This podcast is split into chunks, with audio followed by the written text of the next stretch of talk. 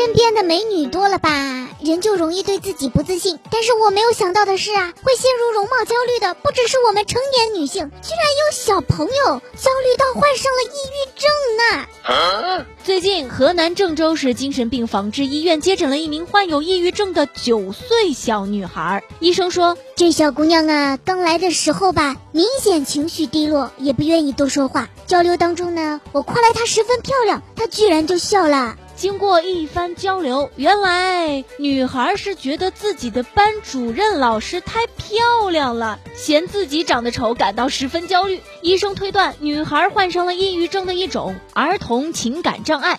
那这位班主任到底是有多美，能让一个九岁的小女孩自卑到产生容貌焦虑呢？哎，女孩的妈妈说了，呃，我感觉吧，就很一般啊。这件事情很快引起了大家的注意。九岁小姑娘就想这么多啦！